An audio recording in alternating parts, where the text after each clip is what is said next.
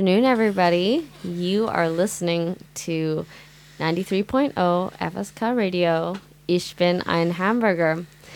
I'm your host, Susan. I'm joined today by my lovely co host, Clappy McSchul. Hello. Say hello. Dear and listeners. we have two very special guests with us today. So we have Katie Hello, coming hello. out of Kansas. Katie from Kansas, Straight out of Kansas. straight out of Kansas, and Julian straight out of somewhere in Germany. Hamburg. Born and Hamburg. Oh wow, true Legit. hamburger. Hello. Thanks for having me. Yes, yes, a true grass-fed hamburger. Yes. No. Uh, we're so happy to have you here today. We are doing, I don't know, I guess a special double feature where Double we have patty. double patty. Double where we have multiple multiple topics that each of you are experts in, and we're just gonna dive into them and you know, hopefully produce some interesting content. yeah. So, how are you doing Possibly. today? Me? Yes. I'm looking at you. Um, yeah, I'm, I'm, I'm good. Yeah. I'm excited because I feel like these, these guests are just, they both like have a lot of life experience and know a lot of stuff. So I feel like there's such rich potential for content. Yeah. That's very generous. Thank you. Yeah. Well, Yeah. you know. And Yeah. it's, we don't usually have this much, hmm uh, you know, I don't know, Yeah. in a room, I think. Would you like to say a thing or two about your area of expertise? Sure. Just to prime the audience for what they can expect. Sure. Um, Mm-hmm. So again, my name's Katie. I'm from Kansas City, Mm-hmm. um, right in the Midwest. um, so I'm an expert in public health.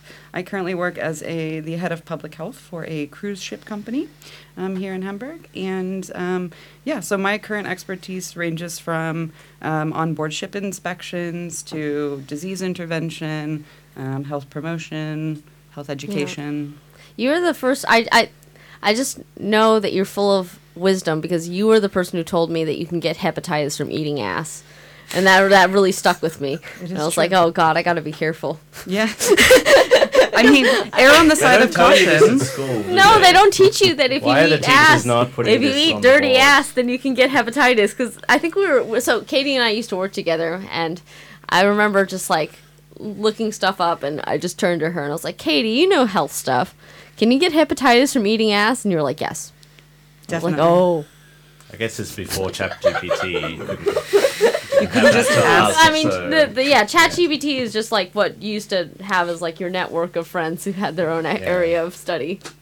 Ask Jeeves. Ask Jeeves. now yes. all our listeners know this as well. So Yeah, yeah, yeah, yeah, yeah. You gotta make sure if you're gonna go down there, you gotta they're- gotta be clean. Anyways, is it yes. hepatitis A or B? What hepatitis? Uh, so A, A, I think it's A. A for ass. Wait, I am no, I'm totally gonna get. butt. I'm, t- I'm totally gonna get this butt. wrong. I know C is blood. A Okay. is one of them is sexually transmitted, and then the other one is transmitted by fecal material. I think it's A. I also it's think A it's as A. well. I think got- I think you can get hepatitis B sexually. You put me on the spot, and then I'm I sorry. I'm sorry. I'm sorry. I just this is like the one thing where I was like, Katie's an expert. She knows she knows all sorts of things about for banging. Now we know. And and and Julian or Hi, Julian. Sorry. I'm Julian. Yeah, Hi. yeah. I wouldn't consider myself an expert in, in anything, but I'm an avid student of the English language, and I'm studying to be an English teacher. I teach afternoon courses Mm-hmm. to kids and adults, and um, yeah, I'm just fascinated with the English language, and I'm so happy to be here with three native speakers from different parts of the world. Mm-hmm. Um, I like to look at different uh, dialects, Mm-hmm. vernaculars, especially in music and culture, because I grew up with, of course, mainly American culture. As Germans, well, our culture Mm-hmm. Yeah. got pretty much, you know, for a good reason, pretty much like scrubbed out, and we put the American thing on. Uh, but yeah, I'm happy to talk to you guys who are native speakers and can teach me a thing or two, maybe. And you have one Yeah. of the classiest English accents I've heard from a German. Oh, do I? Yes, you Thank have you so this Yeah, much. yeah, respectable British upper class. Thank accent. you. Yeah. Yeah, but uh, I don't know. Like, have you always had this fascination with the English language, or was that something that developed later in life? it started early in life. Okay. Uh, started actually by listening to rap music because I wanted to know what these guys from the Wu Tang Clan were saying. And uh, so, Yeah. What's your favorite English word? uh, magnanimous. Magnanimous. Yeah, That's good Magnanimous. Yeah, especially the ad- adverb when you say you do something magnanimously, then it just it sounds like the way it is. You know, Yeah. I, I like words that sound like like thing that they they're supposed to represent. Like like I don't know, moist is another thing, and it's not it's not such, such such a beautiful word, but I think it's also like it sounds like Yeah. moist. Yeah. Yeah. Yeah. And did you used to rap a little bit at the playground when you were young? Did you Yeah, already yeah. I still rap a little bit on the playground with my kids now. I mean, I've got I've got twin daughters. Um, But Do they uh, enjoy your rapping, or are they? Yes, they do Yes, very oh, much, great, very great. much. They don't understand anything, but that's that's that's no problem. But I rap in German. I mean, uh, that's that's not. I, Yeah, I couldn't yeah. imagine rapping in English, but yeah, I listen to a lot of rap still. Yeah. German rap, I mean, I don't know, has it, uh, it, it, it took off, I guess, much later than the American rap scene. Yeah, But, I mean, it's, it's, I just remember, so I, I, I don't really listen to a lot of German rap, but when I first came to Germany in like 2016, I was with a friend of mine from the US who, his mother's German, so he could speak German fluently, and we were just hanging out in like a, in a, at a bus stop, and this group of like teenagers came on with their boombox. And I couldn't understand what the German rap was about, but he was just like, "Oh my god, these lyrics are absolutely horrific!" Like it was just like the most misogynistic, like violent lyrics apparently, and like I couldn't understand a thing. But yeah, I guess it's like it's like a lot of um, rap from the U.S. It's like really. yeah. Uh, we we do know. have that. We, when it started in the '90s, it was um, pretty much like only like white suburban kids who rapped, and uh, the topics were more like like it was like more more more cool in the gang than 50 Cent. Yeah. Yeah. but okay. now we've got a very very broad scene. We've got a lot of gangster rap, uh, a lot of street rap, but also you know lots of lots of like ravey or indie style stuff and all kinds of topics. I mean, it's a very broad scene. yeah. Yeah. Yeah. Yeah. Would you say there's a sort of uh, kind of German rap that doesn't really exist in the Anglo? Oh yeah, yeah. I would actually. I mean, Yeah. European rap as a whole has deviated a bit from from its predecessor. Mm-hmm. Um, I think um, there are some some some kinds of styles that Europe picked on fir- picked up on first, like the Afro trap wave. Ah, I think right. yeah, the the UK had that first. It's mostly you know most of the times you get it in London first, and then a year later you get it in Berlin, um, then in Hamburg. Mm-hmm. So, but I think the Americans. Uh, they slept on that a bit. So the Afro trap thing is now it's already a thing of the past, you know. But five years ago, that wave started, and I see. yeah, I mean, Mm-hmm. you've got always you've got any different individual artists who make different individual music, and I think it's a thing of beauty. Yeah. For sure. Yeah. But um no, thank you for that introduction. I hope that this uh is a nice teaser for the listeners who are wondering if they should tune to another radio station. Um so uh on a heavier topic, so as many of us are aware, there was a shooting at a Jehovah's Witness kingdom or like a hall in Alsterdorf like on the 10th I think of March. And this was like something that even people mm, who are in the US like texted me about because it was like such big news that there was like a violent crime in Hamburg because it's like this is something that I kind of get desensitized with in the US, but like when it happens here it's so much more shocking cuz like you know, there have been there was like a statistic that like in 2023 there are more mass shootings in the US than days of the year. So it's like some of these mass shootings won't even make the news because they're just like so common. But like here, it was just Yeah, yeah, I had to unheard of. away, like text Unheard my of. sister in Australia. yeah, yeah, yeah. My dad was like, "Are you okay?" Like, but All the BBC alerts and all this were going off. it was yeah. I watched a video from the NDR, and it was like the most amount of police cars I've seen in one location at the same time. It was like 20 police cars, and all of their sirens were going off, and it was just like they really responded to it. But it's like pretty scary to think about, you know, this guy who. Had so much. He was a former Jehovah's Witness and just had so much like anger or whatever it was. I don't want to speculate, but like the fact that he'd just shoot the place up. Because yeah, I don't know. You I get the feeling it was some kind of vendetta. he right? had no criminal record and was not a known extremist. But police received an anonymous letter indicating he was angry at the witnesses and his former employer, which may be the motive that he was mad at them. So he worked for them. He wasn't. No, no, no. I, I'm not. He not was sure. a follower, but also I don't know. I think he was a follower and also Worked um, for them. Yeah. I, I, no, he was mad at his former employer, but I don't, it doesn't say specifically if he worked for the Jehovah's Witness. But What happened to the guy? he shot himself very shortly after, like on the roof. because the cops got there so quickly. They got there in eight minutes, Hey, is that's pretty impressive. commendable. Yeah. and yeah. they stormed in straight away, and they chased him upstairs, and then he like blew his brains out when he. Yeah, I think he was on the coming. roof when he shot himself. I'm just surprised that like you could find a gun, a, a gun and that much ammo to be able to do that because I thought that that was like. But he bought it in very- Austria. Well, yeah, apparently. no, but he Oh. owned the gun legally, right? Yeah, I know that. like my, a s- my brother-in-law, he's he's a, he's a hunter, and he's got a safe full of guns and ammo, so you can't have that in Germany. And if he mm. doesn't have, didn't have a criminal record, that's difficult, you know, to filter out these these crazy ones. Mm-hmm. I mean, it's horrible. Yeah, Apparently, Yeah. yeah, it's a sports shooter, and then he went to Austria and to get these the guns. specific guns. That, I Yeah. don't know if that's what I. Yeah, I don't know, man. I just, yeah, it's really sad. But he, yeah, he he had like a fucking book in 2022 that he published called "The Truth About God, Jesus Christ, and Satan: A Reflected View, a New Reflected View of ep- epochal, ep- epical Epical. dimensions. E- epochal. I think it's Epochal. epochal dimensions. In it, he claims to have had prophetic dreams, to have visited hell for three years, and to have had an angelic audience and angelic fans. It interpreted the Russian invasion of Ukraine as God's cleansing of Ukrainian sex workers.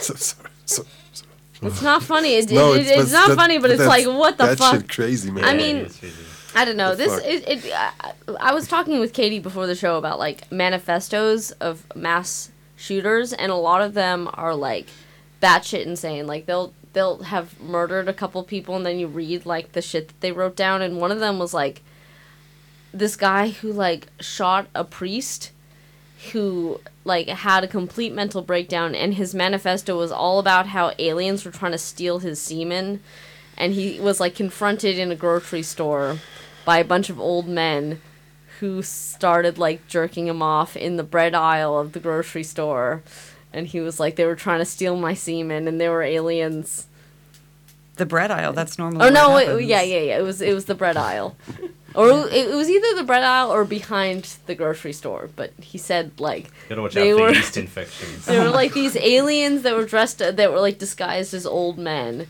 who like confronted him and were just like you are made to just jerk us off and suck dick, and he wrote about he was very very sick. But like this was his manifesto. He wrote about how he was victimized but why by did he these kill aliens. the priest then? What, was Uh, he no, no, no. The the priest apparently was. Um, it sounded like he had uh, somehow signed on to a text mass text list where he gave his phone number to like a religious organization and he'd get like um, Bible verses Yeah. texted to him on like a daily basis. And this priest just happened to be like, yeah. Um, Ecclesiastics ten through eight, these Oh, lines, shit. and Yeah, like, and was he was just like, "What? This guy knows something. He knows something. He's in with them." And then he like confronted him and shot him. The guy survived, Ah, but yeah, I think he he shot a few other people. I'm not sure. I can't even remember the name of this guy. But if you look up um, Safeway bread aisle gangbang, um, you might be able to find. s- Wow. You'll find something interesting, even if you find don't something, find yeah. the. I'm sorry, it's not funny at all. No, it's we- not we funny. shouldn't. It's not funny. I'm sorry. Shouldn't laugh. Do we want to talk about the climate activists at all? So Oh. there was an incident on Sunday, the what is Sunday the 18th at the Hamburger Kunsthalle, which was actually not even the most um it didn't actually damage anything, you know, like some people have done to other famous works of art. But at the Hamburger Kunsthalle, two climate activists pour went to the famous uh, da- David Friedrich painting of the man standing over the sea of fog, and dumped two um, plastic bags. Also, they use plastic first of all. Could you have not used paper? I'm sorry. yeah, yeah, yeah. They had two plastic bags full of ash, and they dumped it at the at, at, like in front of the painting, and were like, "This is what's going to happen to our world, and you will not be able to see this these sorts of sights." And you know, they they had to close down the, the museum for this. I just find it very ironic that they use plastic bags. I like how they had to close down the museum. They had I to close. Yeah, it was. It it's was, just it like was a a, it vacuum was a cleaner whole thing. What was the what was the ash made out of? That's what I want to know. bunch of cigarette butts. maybe they. Oh God. Maybe maybe they like uh, burned a bunch of like lithium batteries and melted those down. Sorry. No, I, I I appreciate it's like it's like this last generation sort of like climate group, but yeah, that I, I guess it got the attention of enough people that it ended up on the NDR's uh, Instagram page. So I mean, that's the whole point, right? Is just to get attention to. I'm just happy they didn't like try to like, you know, throw pig blood on it or something. I think there would have been a yeah massive backlash. I uh, think they would have gotten tackled by the employees of the Hamburger Kunsthalle because they don't fuck around. One time I was like standing, I was like walking around by myself in there, and I had a water bottle and I took a sip from it, just a tiny sip, and this guy just like out of Stop. fucking nowhere was like, he was like ready to like take me down, like just like. Did he? Fu- no, but he was just like he had this like wild look in his eyes, like you fucking do that again. You take one sip of water and this fucking Disrespectful American. I, I, I was just like, oh, Entschuldigung. Yeah, like I, I, I just did it unconsciously because I just had the water bottle, but he was like ready. He, he looked like he'd been like saving all that energy up to find one person who fucking fucked up. And Just It like, was you. and it was me, and I just like very casually just took a sip of water and was like, "Hey, Could you imagine the reaction with the ash, like all the their faces, all the security, and they just would have been. oh god." they probably just like stumbled Get upon it. They probably didn't even notice. They were just like, oh, somebody spilled something. I mean, it, it's like one of the most popular, like, or like, uh, most visited halls in the Kunsthalle because it's like got that very famous painting that they use. What's the name of the painting again? It's it's like man over. Uh, it's like D- Caspar David Friedrich's. Um, it's it's you'll you'll recognize it immediately because it's um, wander above the sea of fog. Is it like a dude on a rock? Yeah, it's a dude on the rock, shot, shot the from rock. behind, painted Yeah. from behind. I should say.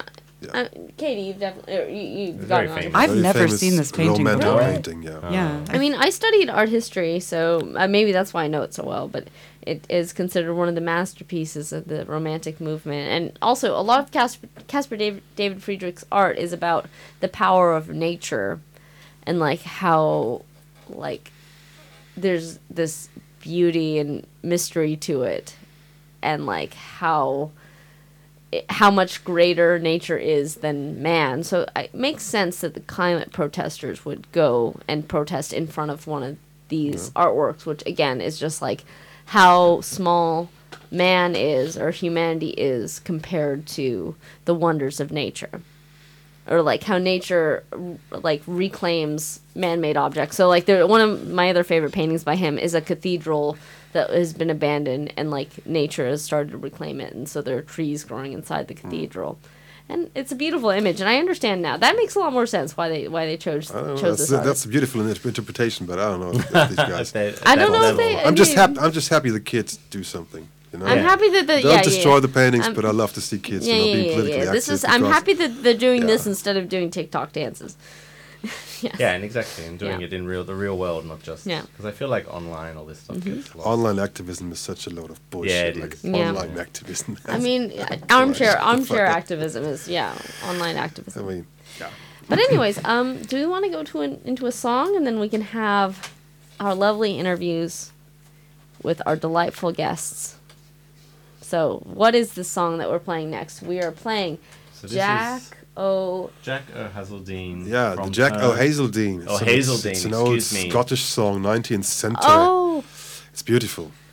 Happy St. Patrick's Day! Yeah, no, that's Scottish. Irish. Oh, Oh, man. we'll cancel that. Why weep ye by the tide? I'll wed ye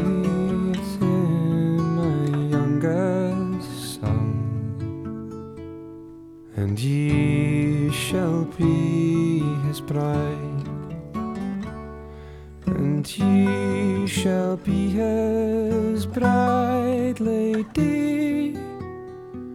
Say comely to be seen. But I she let the tears down fall. For Jackal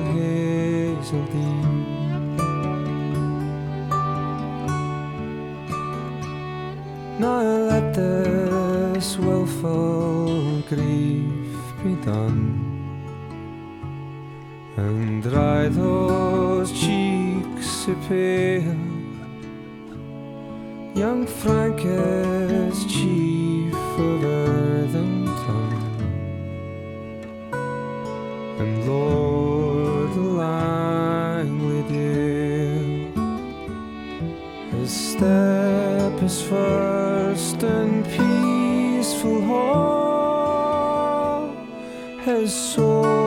in battle keen. But I, she let the tears down fall for Jock o'.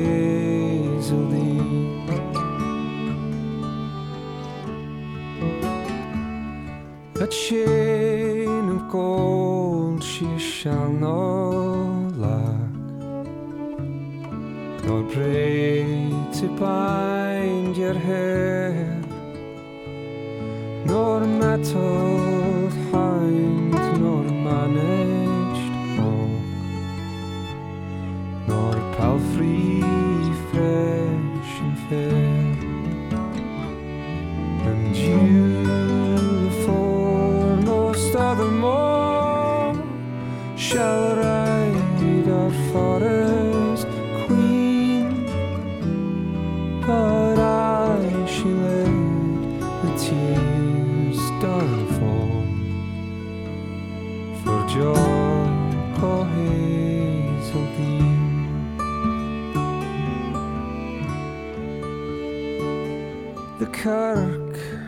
was at morning tide. The tapers glimmered fair.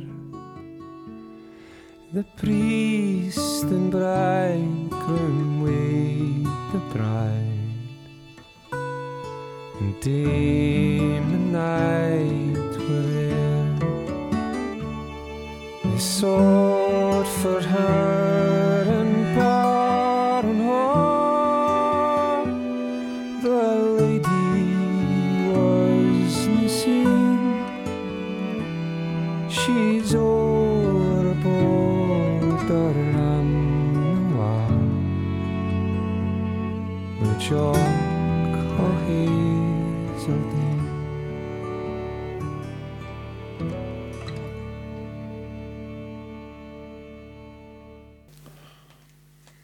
Welcome back, everyone. Uh, you're listening to 93.0 FSK Radio. Ich bin ein Hamburger. And we are going into our next segment, which is the Anglophile.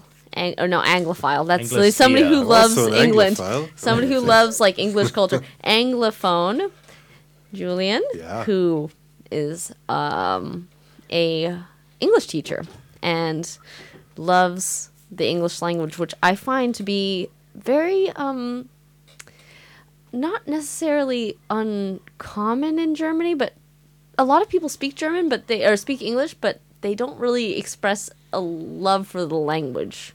Like I find it to be relatively uncommon for somebody to be like, I love speaking English, but maybe they just don't express that to me. So, Yeah, can you tell don't. us a little bit about how or where your love of the language Yeah. came Can from? you tell about that song briefly? Oh as yes, well? yes, please. oh yeah, yeah, what, what we can start with that. to yeah. was was a version I can't recall who was that specifically, but of the old Scottish, I believe, folk song "Jock o' Hazeldean," which is about an uh, unspecified young noblewoman who has to marry uh, a nobleman, but she's in love, desperately in love with the jock O'Hazeldean, like, you know, from from the from the village, and then uh, you know you get to hear how she gets promised all this beautiful stuff, and her uh, her husband to be is such a such a great warrior and such a great leader, but you know, she she cries and she wants her jock, and in the end she gets him and they elope, and it's a beautiful song, and it's a beautiful example of I, I think of um, yeah English, British, Scottish, Irish as well folk songs, and uh, actually American country songs as well, who often often tell little stories. Yeah. Um, there is a German literature critic which has, who has passed away a few years ago, Marcel Reich-Ranicki. Uh, he said, in literature, you have only two topics, love and death. And I think that was, uh, that was a beautiful, a beautiful uh, way to, to look at it. And I, I we see these recurring themes in Yeah. music. And I love music that tells stories. So um, Yeah. that was, that's, that's, I mean, that's like, That's a lot of folk songs that they, they tell a story. They do. You've Yeah. got yeah. You've well, more often, more often than not, you've got you've got young people that are in love, Mm-hmm. um, and you know who have to overcome certain obstacles, Yeah. and of course, death is also. It's also like a very um I, I, I know that like so I, I don't know, but I assume in Germany there are a lot of folk songs that also tell stories, but like the one that when when you said that the the, the artist that popped to my mind first was Johnny Cash because a lot of his songs tell Yeah. stories because he's he does like not necessarily original songs, but he does like these beautiful renditions of Yeah. like folk songs. Like um, my favorite song by him is "The Long Black Veil." Do you know it? Mm. yeah, I know it. it's beautiful. It's it's like about the the, the story it tells is um, a man is murdered in a town and the everyone nobody like really knew who did it, but they said that the guy who killed this person looked a lot like the the singer, like the the narrator, and they hauled him in and said, "Do you have an alibi?" And he was he didn't say anything because he was sleeping with his best friend's wife, mm. and so he kept that secret and didn't say anything. And she was in the crowd when he was being hanged and didn't say oh. anything, but when it, like he he's like narrating it as a ghost because he knows that like she's going to his grave and crying over his grave in a long black veil Well, and love it's like death together. it's, yeah, Yeah, love and yeah, death together exactly. of just like she she like is heartbroken and feels so guilty and like is visiting his grave but like didn't say anything to be like I was with him because she didn't want to like wreck his marriage or her marriage or something like this What a and like noble- it's a, it's a very noble and tragic death but yeah God we should we should have played that song can I take my song yeah, yeah I want to take my song off and put that late. song there Not too late. because now, yeah, it's a beautiful song and it's so tragic. But yeah, I, I understand what you mean. Like, I, I, yeah, songs that tell a story. Would you say your love of like hip hop is connected to that? No, Sorry, no, no, actually, you think actually they're not, not necessarily. Okay. Uh, I think rap music, uh, rap music is a bit different.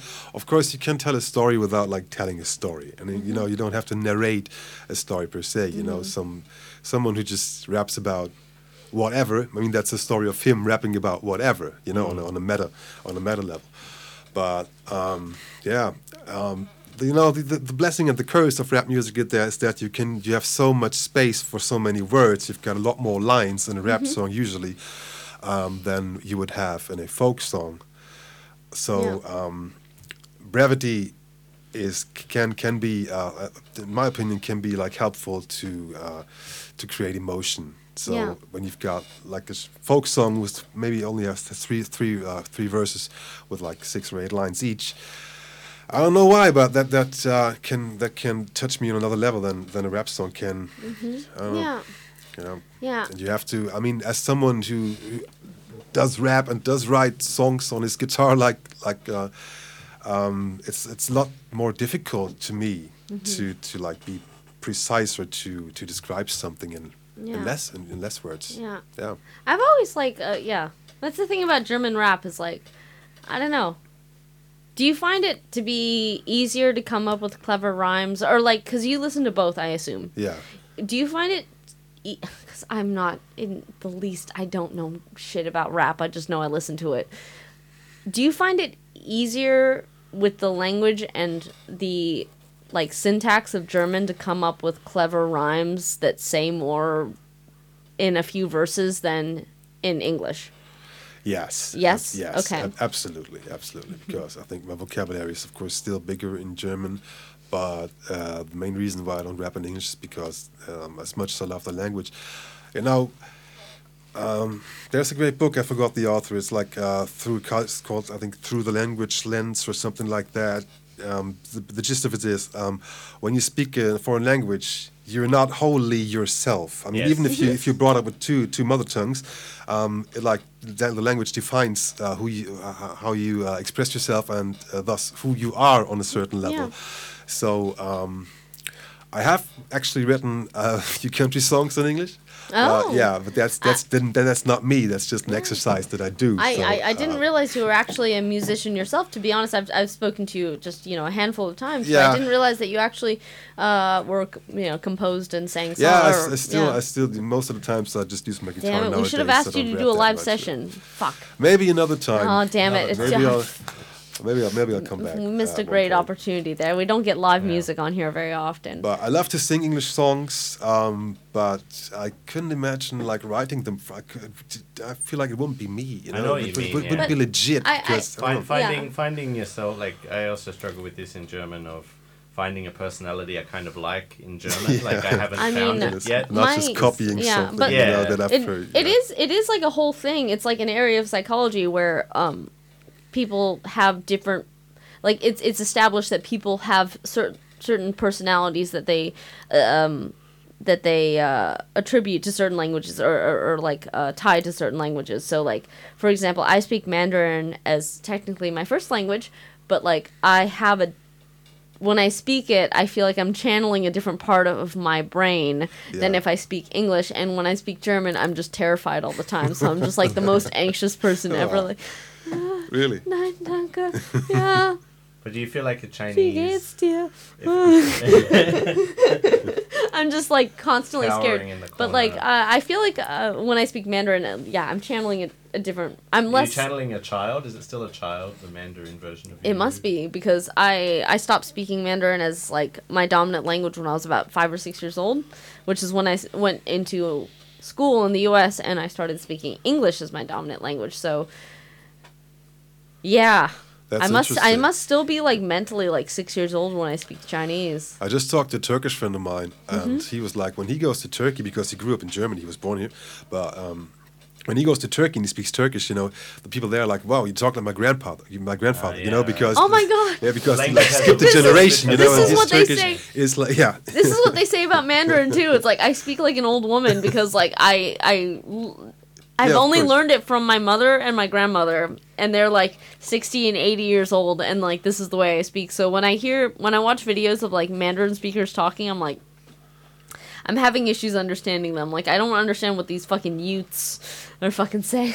like I just it's it's it's like a different sort of um, flow and uh, slang that I can't understand. But doesn't he watch like Turkish movies or Yeah. keep up with the current No, no, language? not not very Okay. much because you know, like most of the Turks here, they're actually very much integrated. Yeah. Especially now that uh, that uh, the like immig- immigrants or children of immigrants or grandchildren of immigrants, Yeah. for that matter, have uh, taken not not taken over, but but uh, do have a spot. Um, in culture, I mean, when you listen to German rap, you know, look at the charts, and like eight of eight out of ten cases, it's probably going to be um, uh, Turkish or Arab descendant uh, musician. Oh, Yeah. interesting. Yeah, yeah, they do that a I lot. didn't like actually street rap realize and that. gangster rap are heavily dominated Oh. by um, kids or rappers of. I didn't realize Grew up that. in Turk That's, descent, that's, yeah. that's interesting that like Huh, This okay. is from the suburbs, right? That's the whole kind of thing. Or like from the, I don't know. This is, you know, it like- used to be from the suburbs. When I came up, it used to be all about your technique, you know, and how Mm-hmm. you could rap. And then by 2000, 2001, it was like, Okay. bam, here come the street rappers. Yeah. Uh, Yeah. Then it was like, I'm going to fuck you up, and uh, I've got the most money. And this is where we still are Yeah. now. I mean, no, that's oversimplified, but. yeah, um, yeah, yeah, So they haven't started like drill yet in But- German. No, there's not not really German drill music. Okay. I don't know if it will work. Interesting question. yeah. Yeah. So, I mean, are there like fun, like sort of wholesome rappers like Will Smith? Yeah, I just yeah, think about the line like like Will Smith doesn't mean- have to cuss in his rap his rap to sell records. Well, I But do. I do. So, So fuck, fuck you and fuck him too. oh, old Eminem was so great. I used to love Eminem. I, I just think about that every time I like oh yeah, clean we rap. do. We do have that. We have clean rap. We have dirty rap. We have all kinds of rap. Yes, Yeah, yeah. ABC, all, all that. Yeah. I'm gonna be laughing about that for the next three minutes. It's like that that line from Eminem. I've been getting back into old Eminem, and like the thing is, I'm I'm I'm I'm a, I'm a feminist, but like I still really enjoy Eminem's like early stuff, like that Marshall Mathers LP. That was so outrageous. It was this one thing Like- about Versace. I'm Versace. Whoops, somebody shot me, and I was just checking the mail. Get Oh it? Checking the mail. oh my god. I mean, No. I mean, it It was. had an edge I didn't even Oh get most God. of the stuff back Dude, then. Yeah, I I know get it it, now, like, but Yeah, yeah, I mean, yeah. It's like Yeah, The yeah. Simpsons or something. But it was it was these supposed to be fun. It was like a Tarantino movie, I think. I hope. Yeah. Um, yeah. Oh my god. But God, now I'm gonna just like if you don't stop me, I'm gonna start quoting Eminem lyrics because not on air, maybe. Eminem's really interesting though because uh, his metrics and timing and his rap is quite difficult. Yeah. Like like I, I didn't realize that until I was listening to another podcast recently and they also mentioned this and then I went back and listened to Eminem as well and I was like, oh, it's so hard. it's so hard. It's so hard. And some of his lyrics are just like fucking just uh, egregious, just like the most fucked up shit you've ever heard. Like when he's talking about how the only singer he'd want to have sex with in showbiz is Jennifer Lopez. oh my god. and god. did you know this? I don't give a fuck if that chick was my own mother. I'd still, still fuck her with no rubber and come inside her and have a have a new brother, a new brother at the same time. time, Say and that say it it ain't ain't mine. mine. What's, What's my my name? Wow. So we did get a live performance. Yeah. I'm not even mad his about brother. that. Oh my god. Yeah, Yeah. yeah, yeah. Okay. I'm happy that we're on the same wavelength. yeah. wavelength. Good old Eminem, right?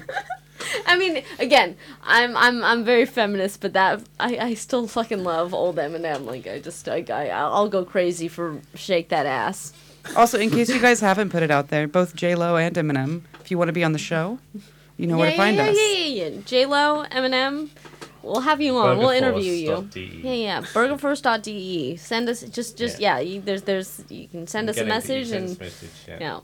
You don't even have to come to Hamburg. We- You can call in. We have Yeah, a number Zoom. here. We, we. We have a yeah. Zoom We have we also have a phone in the studio, which I have only we've only used once, but you know You called in. I called in. Yeah, Yeah, that was my first. That was uh, Susan's uh, premiere, or my debut on the show. Mm-hmm. As a call. All right, uh, I think we're gonna go to a song. This is uh, speaking of telling a story with songs. This is "Dance with the Devil" by Immortal Technique, which is one of the most fucked up songs I've listened to. But this was We Julian's play the whole request, thing. I don't think. but, yeah. so we're gonna skip the part where. Anyways, Yeah. yeah, we'll be right back.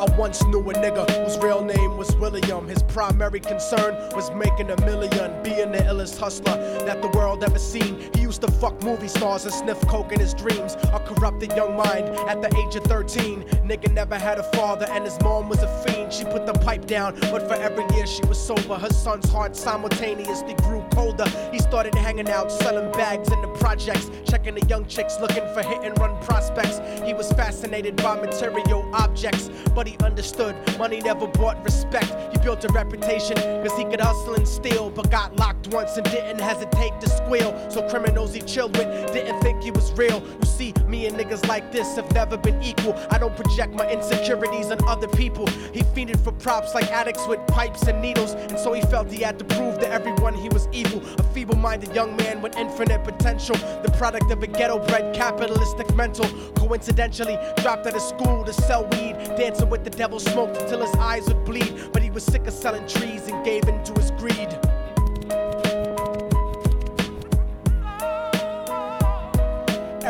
Trying to be trife never face the consequences. You probably only did a month for minor offenses. Ask a nigga doing life if he had another chance. But then again, there's always the wicked that knew in advance. Dance forever with the devil on a cold cell block. But that's what happens when you rape, murder, and sell rock. Devils used to be gods, angels that fell from the top. There's no diversity because we're burning in the melting pot.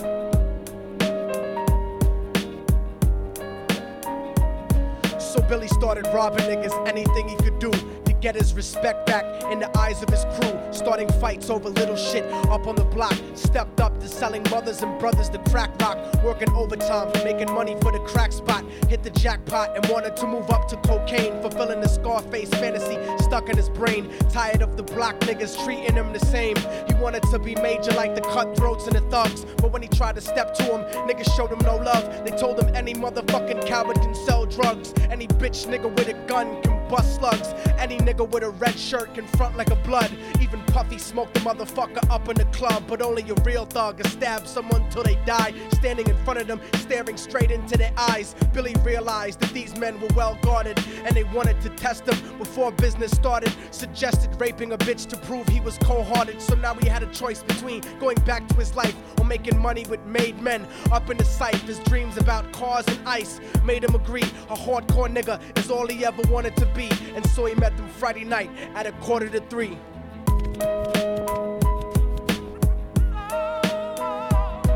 Everyone tryna be trife, never face the consequences. You probably only did a month for minor offenses. Ask a nigga doing life if he had another chance. But then again, there's always the wicked that knew in advance. Dance forever with the devil on a cold cell block. But that's what happens when you rape, murder, and sell rock. Devils used to be God's angels that fell from the top. There's no diversity because we're burning in the melting pot.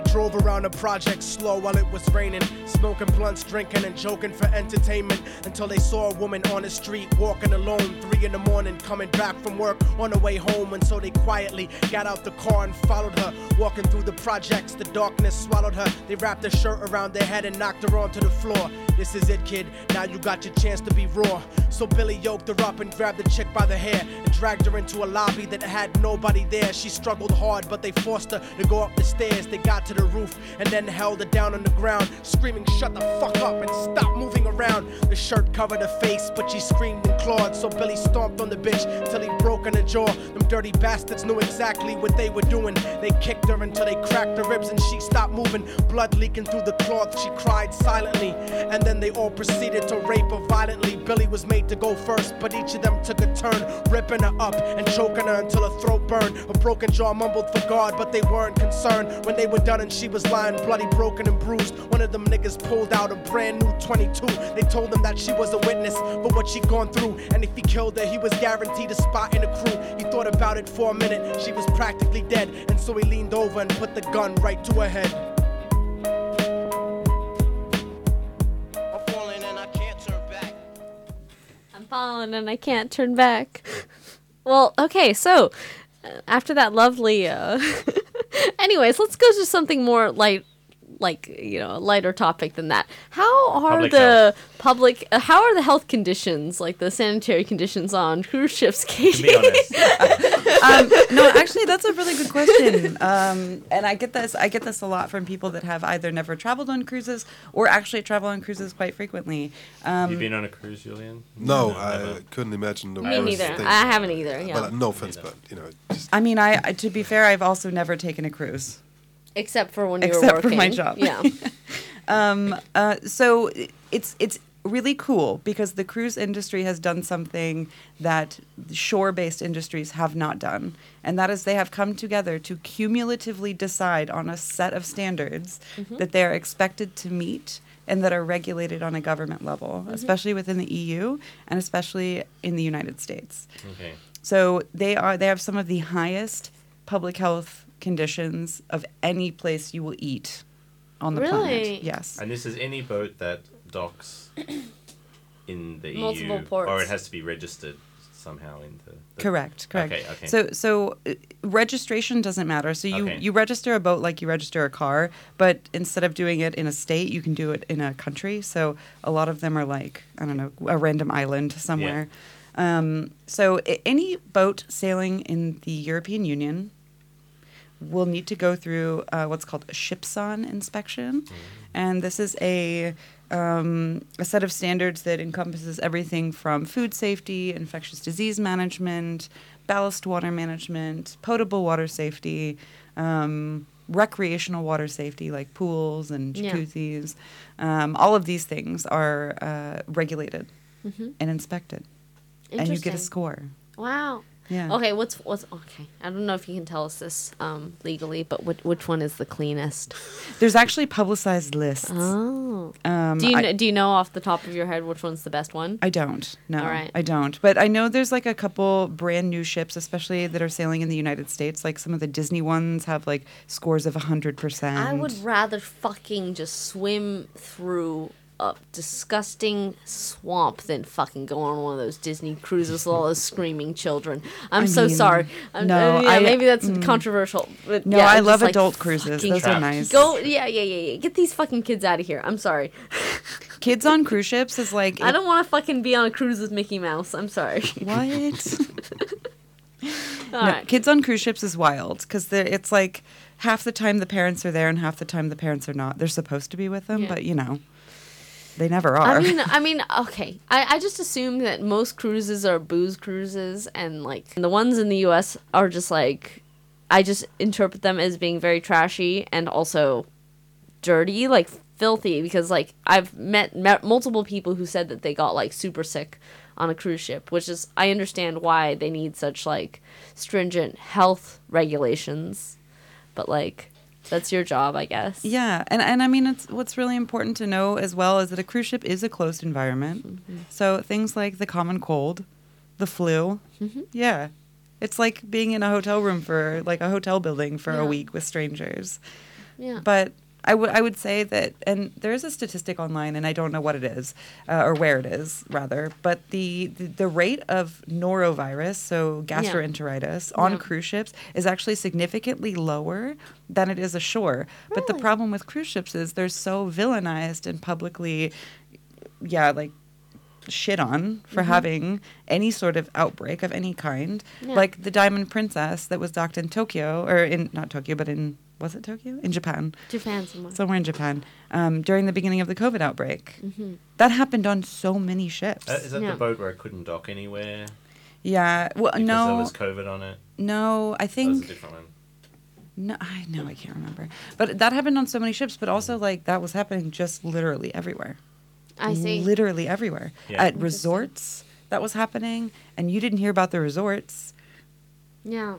Because I just yeah, I just assume that because um the cabins are so small on cruise ships, like the place where you would like your stateroom might be tiny and the hallways are really really narrow, like you really struggle to like not come into close contact with people that like infectious diseases would just be spread more quickly there. Yeah, we've done all kinds of work, especially during the pandemic, with the ships and like redirecting traffic flow, um, making hallways one way walking zones so that we could minimize as much as possible people being within 1.5 meters of each other. Um, so we did a lot of work on this, and we, we continue to do a lot of work on just like harm reduction and like whether that's changing out the spoons at the buffet every five minutes um, or whether that's making the sneeze guards bigger or uh, whatever. There's always something that you can do to reduce the harm. I mean, you also have to consider cruise ships are travel. Travel is travel. Part of travel is exposing yourself to germs that you don't have at home. Yeah. So, Can I, I ask mean- kind of a dark question?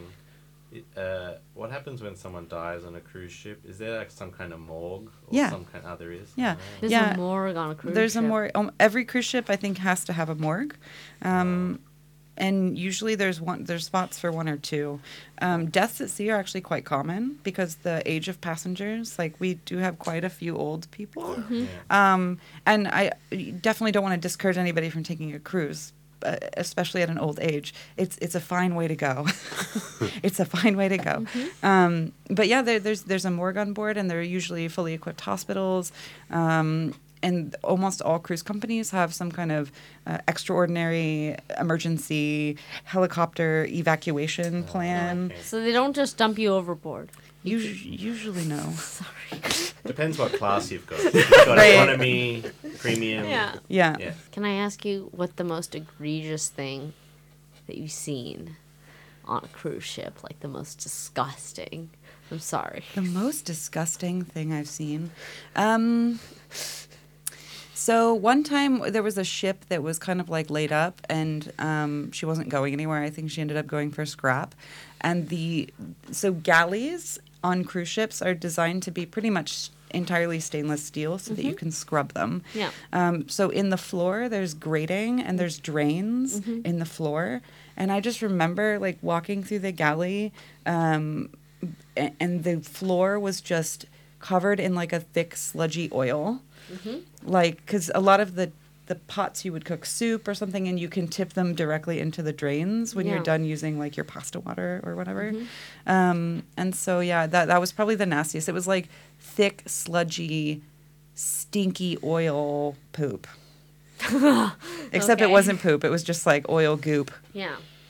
And one time I did find somebody had well, they were doing something frying. They were frying something in oil. Mm-hmm. And I walked by after they had finished cooking and they had set a wad of paper towels in the basket of the fryer and had hung this on top of the fryer. And I was like, "Oh my god. This is, such, this is so dangerous." Yeah. So I mean it it happens, but like that's part of my job. Mm-hmm. That's when I come in and I go, "Guys, Yeah. Get it together." Yeah. Get it together. Do you tell them directly, or it just goes in a report?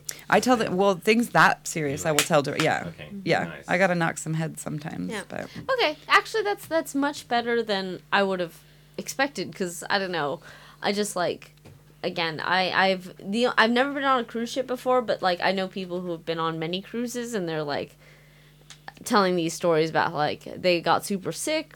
Just like being on the cruise ship, or like, god damn it, the pool was so disgusting. There were a bunch of like, like band aids, like bandages, just floating in the pool, and they Yeah, found a used diaper at the uh, bottom of the jacuzzi. have like, you ever been to a public pool though? yeah, that, that's They're the same always thing. That's the same thing. Yeah. Yeah. Yeah. And we have we have like very specific plans for fecal or vomit accidents in a pool. Oh. So if there is Tell a me di- if there is a diaper, Yeah. um, we have like very specific ways that you're supposed to drain the pool or hypertreat the water with extra chlorine or yeah, there's all kinds of things that you can do. Depends on the pool. But uh, I don't know. I mean, going into public health, not necessarily even like in the cruise ship sector. Did you like? What was your uh, reason for going into this? Oh, my reason for public health. So, when I was in uh, my undergrad, I was really interested in the U.S. Peace Corps, actually, Okay. um, which is a fascinating program, and I really encourage anybody that has the ability to do it to do it. Um, I'm a diabetic. I'm a type one diabetic, so it was very difficult for me. I could never pass the the health screening, even though I'm quite healthy. But um, so I was very interested in Peace Corps, and in order to even apply, you need to have a certain amount of experience um, in some field.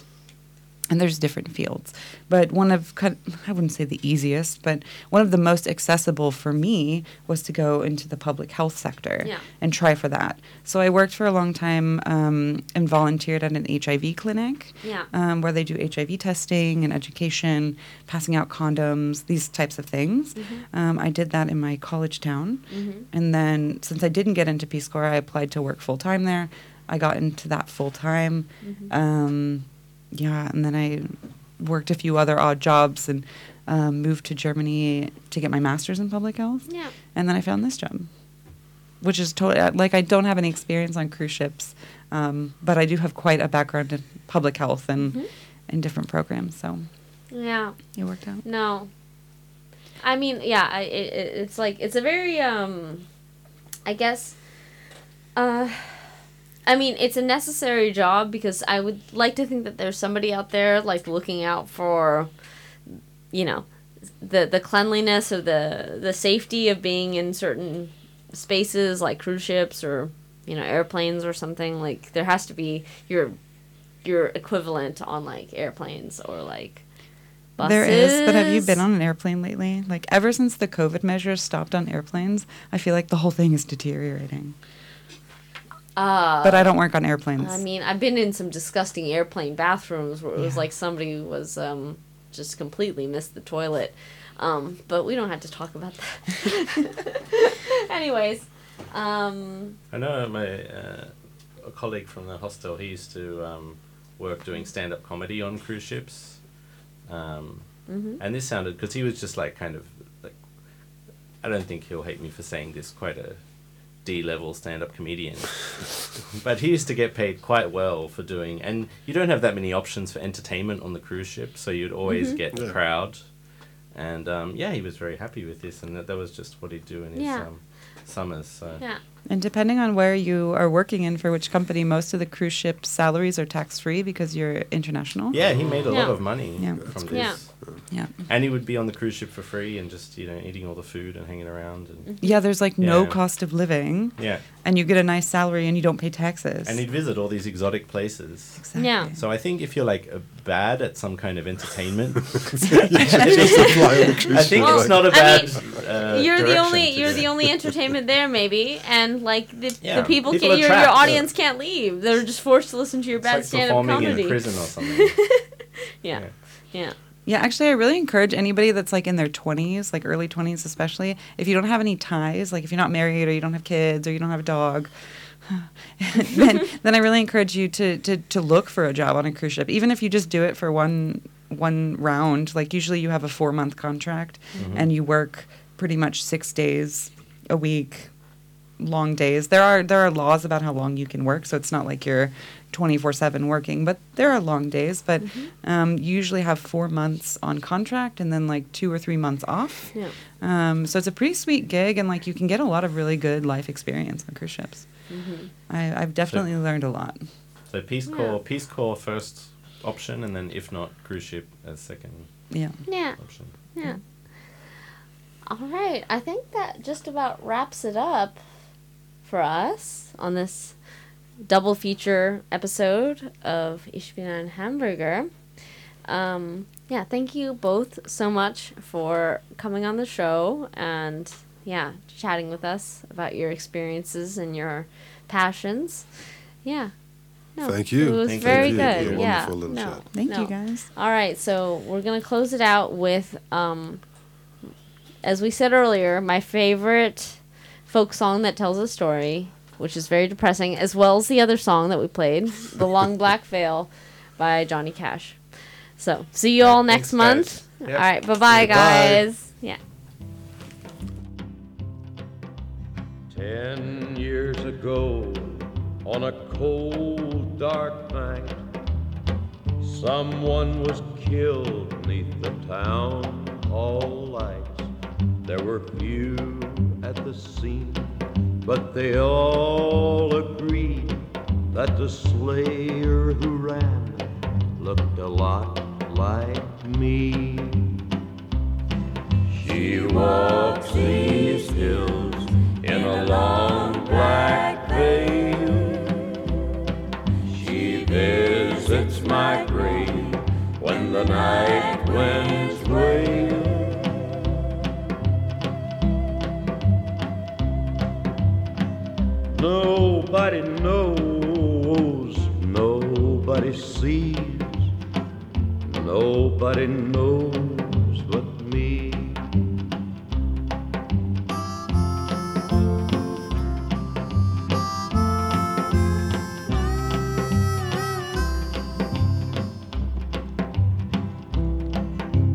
judge said, son, what is your alibi?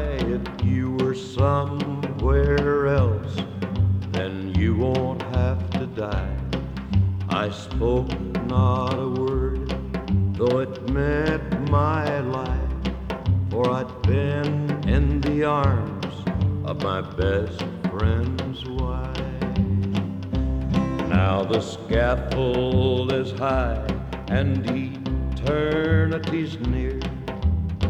She stood in a crowd and shed not a tear. But sometimes at night, when the cold wind moans and a